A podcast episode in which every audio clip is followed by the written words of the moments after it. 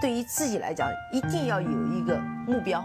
一个企业，它真的要对什么人负责任？嗯，要对社会负责任，嗯，对员工负责任，对股民负责任。这个三个责任，一个国家的发展，实体经济是永远是是顶梁柱。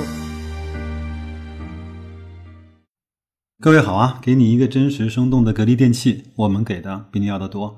今天啊，呃，是个周一啊，我想给大家聊一点关于投资心法的事情。因为很多人说心法呢不能够聊太多啊，聊太多呢就成了鸡汤啊，鸡汤呢对人本身来说是没有更多的帮助的。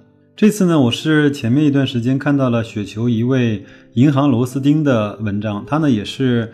我一直在看他那份整个基金的估值表的那个每天的推送，他也很勤劳，也很质朴，觉得也很低调，我也很喜欢这样的风格。他呢是写了一篇文章啊，就叫在不同的时间，我们应该用什么样的心态或者是什么样的方法来去应对我们在人生不同阶段的一个投资吧。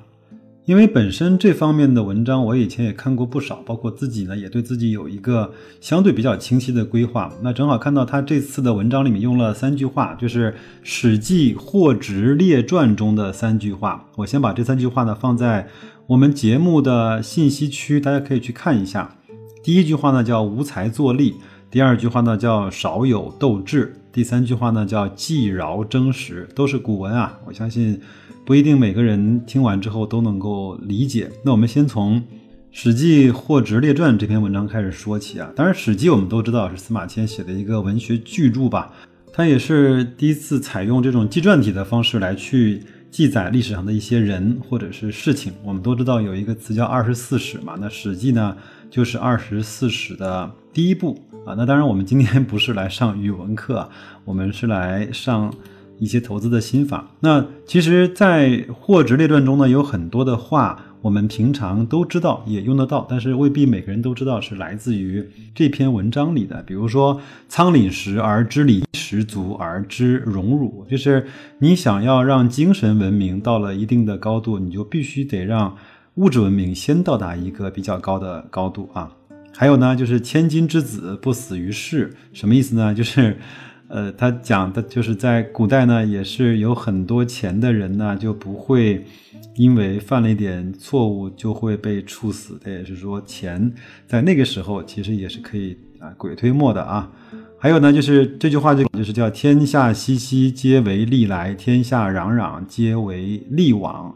还有这句话呢，我觉得下面这句话是所有可能做价值投资的人所要遵循的。非常重要的一个原则叫“贵出如粪土，贱取如珠玉”啊，这句话是谁说的呢？相信很多人都知道啊，他就是范蠡啊，又被称作为叫陶朱公啊。因为对为什么对他相对比较感兴趣呢？因为相传啊，就是在公元前，越王勾践就是命令范蠡呢，在南京秦淮河建了一个城，城周长呢大概是在一点几公里吧，然后面积呢不到一平方公里。后来呢，又称为叫越城，或者叫范蠡城。它呢，也是历史上公认的南京有确切年代可考的一个古城。它也被认为叫南京城市的最开端。所以范蠡呢，在南京是有着举足轻重的位置。好了，那我们讲文学的部分就讲到这儿。好，那我们就来一个一个来解释一下这三句话：什么叫无才作利？其实这个也相对比较容易理解，就是我们很多人在刚刚大学的时候，或者是刚刚开始工作的时候，还比较年轻啊，在这一个呃阶段呢，我们手里也没有什么资产，最重要的资产就是我们个人能力的这份资产。也有一些人问我，大学生要不要炒股？包括每次在牛市的中末期，都会看到新闻说大学生呃组团入市，这个呢，我觉得是一件特别荒唐的事情。首先是没什么本金嘛，第二呢也没什么经验，而且他对亏损的承受能力是非常非常差的。而且我也一直在对我身边的相对年轻的朋友们来讲，在你们没有本金的时候，不要去着急投资，把那些有限的钱财或者时间精力花在对你自己的能力提升上，要把你自己先变成一个印钞机，然后再把那些印的钞票解决你的。最要解决的一些生计的问题和一些刚需的问题，比如说买房啊这些东西，然后你再有闲钱，你再可以去做投入，呃，再去做投资。那人力资产呢，其实是一个主要的现金流，包括现在白老师一样，我也是个工薪阶层，对吧？也是主要要靠我的工资收入去。给家庭去做一些贴补啊，包括去加餐啊，对吧？做这样的事情，所以说在这个时候呢，就需要我们每个人呢去努力的工作，要去提高收入。努力工作提高收入的一个最大的一个最好的一个方式呢，就是要去通过学习。这个阶段就是无才作力。他是说，如果你没有钱的话，没有办法，因为任何人都要经历原始资本积累的过程，在这个过程中呢。可以去慢慢的去学习投资理财的事情啊，因为当你遇到市场波动的时候呢，拿出真金白银的数量和占有占你总体资产的那个比例啊，给你带来的心理的感受是完全不一样的。所以在这个时候，学习、学习、提高、努力的学习、疯狂的学习和积累，就是在这个阶段应该做的最重要的事情。好，那我们来到了第二个阶段，叫少有斗志。什么意思呢？就是当很多人工作了一个阶段之后呢，当他的收入有了提升之后，进入到了一个稳定较高的一个水平。通常在一个人可能在三十岁、三十五岁、四十岁的时候呢，就可以达到这样的一个阶段，或者是这样的一个境境界吧。我我拿一个比较世俗的标准来说，就是你可能在你手头有个百来万的，可以用来三五年不去管它。的那个资产可以真正的可以去做一个价值投资，或者做一个投资者了。因为那个呢，它的盈亏也好，或者它的它的收益也好，能够着实改善你家庭的一些财务状况，可以着实帮你去改善你的一些需求，或者改善你的财务状况的时候，这个钱这个资本量才对一个人来说才真正的是有用处的。我们经常。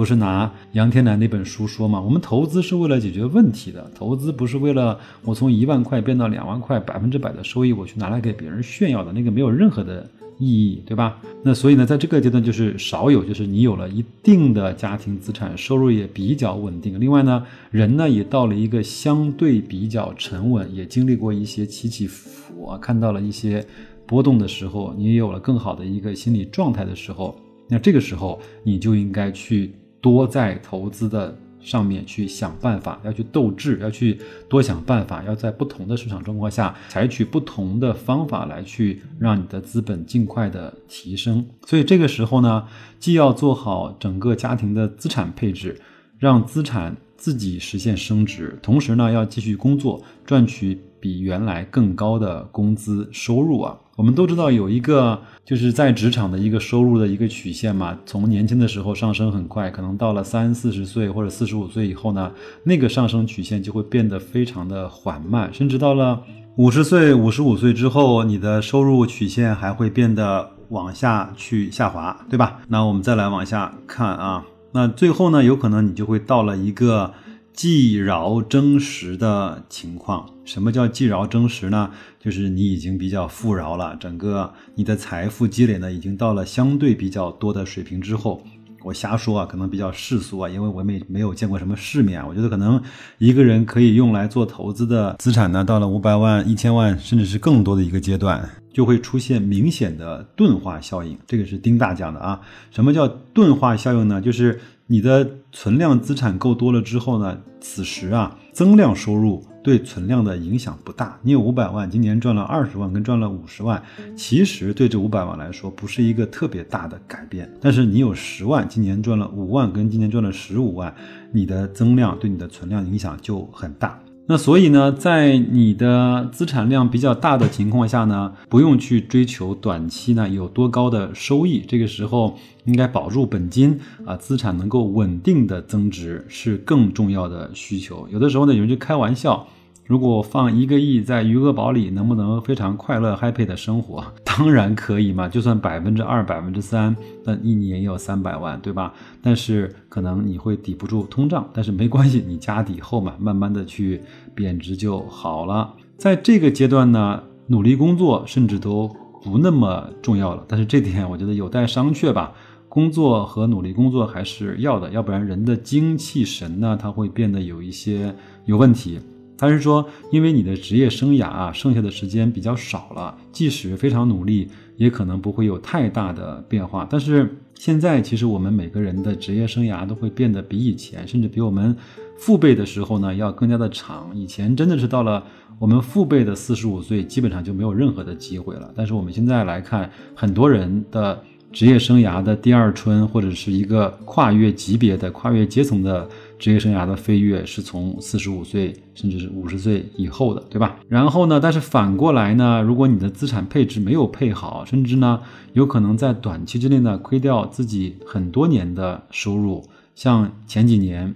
北京、上海呢，很多老年人买了 P to P 啊，一下子就把自己的养老钱全部都亏掉了，这就是一件非常非常可惜，甚至非常非常悲惨的事情。所以在这个阶段呢，我们要把资产配置呢进行稳稳妥的配置，减少短期波动的风险。以前呢听过一个课，他就是说他认识一个身家过亿的，他基本上就是把他过亿的资产呢，就是分成百分之五十对百分之五十。一半呢就是买可转债的基金啊，另外一半呢就是买国债。这样的话呢，它两个部分在债的部分都相对是比较安全和靠谱的。另外呢，如果一旦来到了牛市，可转债呢又表现出了一定的股性，那它又能够享受到这个牛市带来的一些啊资产的迅速的增值。那然后。每一年去做一下动态再平衡就可以了。当然，这个是基于它是一一个有过亿的这样的一个资产的配置，是吧？如果你只有十万，五万放可转债，五万放债券，你显然没有那么的踏实啊。那作者也说啊，就是在不同的阶段呢，要适合不同的投资的策略。比如说，在无财坐力和少有斗志的阶段，定投呢就是一个很好的选择，因为。存量的资金少，主要呢就是靠增量的收入，并且未来收入呢还会源源不断的增长，所以这个时候配置比较高比例的低估指数基金就是一个比较好的选择。即便是指数基金出现了波动，也能很好的把定投坚持下来。然后呢，就到了既饶增实的阶段呢，资产配置就显得比较重要啊。他是说，因因为以前有个公式嘛，就是一百减去你的年龄，就是你要放多少股权类的资产在你的投资组合里。如果你呃三十岁，那你就要放百分之七十是股权，三十呢是债权。如果你到了七十岁，你就应该只能够放百分之三十在股权，百分之七十在债权。但是这个不绝对啊，它它这个有一定的道理，就是你要来减少你的波动风险啊。这个呢，就是作者的全部的文章和他的意思，我相信每个人也都非常的明白。有几个核心的道理，我觉得无论什么时候，哪怕是你在无才坐立的时候，到了少有斗志的时候，哪怕是到了积饶增实的时候，呃，对自己的提升啊，对自己的能力圈的扩展，对整个本金的保护，也都不应该是你所要去淡忘或者是弱化的部分。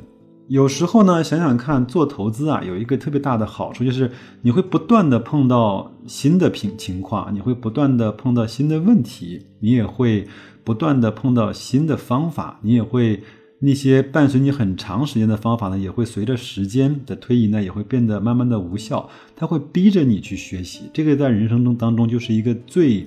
好的一个状态，人的未知和人对未来的这种憧憬，永远是推动人积极的往前走的一个最大的一个推手，好吧？那今天这个投资心法的部分呢，我就跟大家去分享到这儿。你有什么样的思考，或者你有什么样的见解，也欢迎你在后台留言给我，好吧？那就这样，祝各位投资愉快，新的一周工作顺利，再见。